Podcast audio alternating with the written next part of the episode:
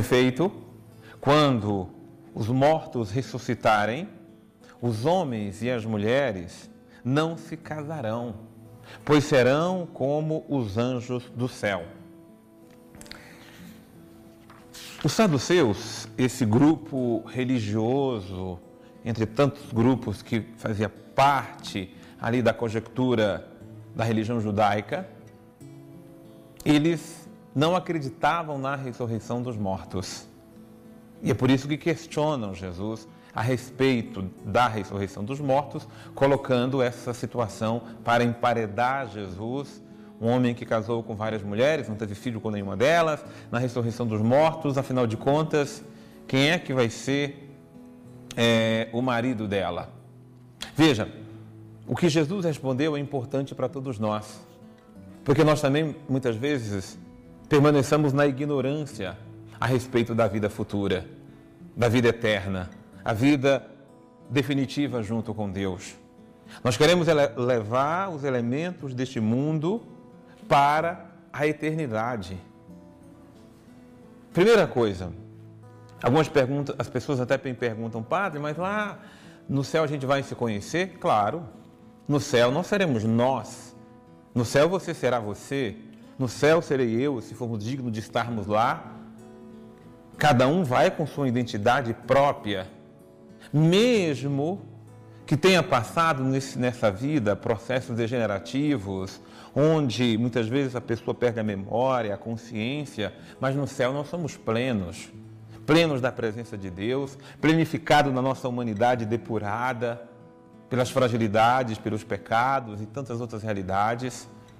Mas uma coisa que é importante, aquilo que Jesus respondeu com muita propriedade, o céu não é a continuidade da vida aqui na terra. Não é que aqui na terra você tem uma família e aí no céu essa mesma família vai continuar lá. Não, no céu nós teremos uma única família, a família de Deus. Quando você se casa, aqueles que se casam, escutam bem claramente, até que a morte os separe. Porque a morte, ela nos separa enquanto laços humanos. Porque assumiremos para sempre os laços eternos. Por isso que aqui na Terra nós não podemos cultivar simplesmente laços humanos.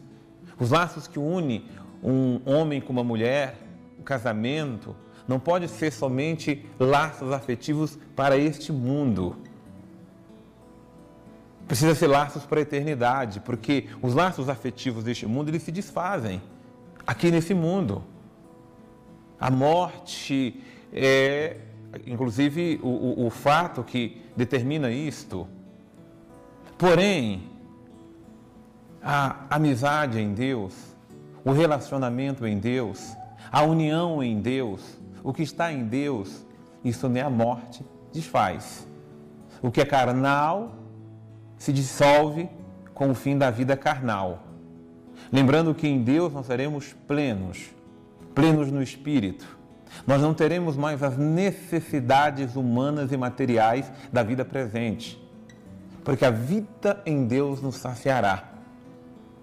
E já aqui na terra, nós nos saciamos da presença de Deus, para saborearmos, para sentirmos Deus já aqui nesse mundo presente mas é apenas primícias, porque aquilo que nos espera na eternidade, olhos não viram e a capacidade humana não é capaz de compreender aquilo que Deus prepara para nós. Se você gosta da vida aqui na terra, saboreia coisas boas, justas e sensatas, você imagina o que é saborear eternamente a vida que Deus preparou para nós no céu. Desejemos o céu, busquemos o céu Vivamos uma vida justa aqui na terra para termos direito ao prêmio da eternidade. Deus abençoe você.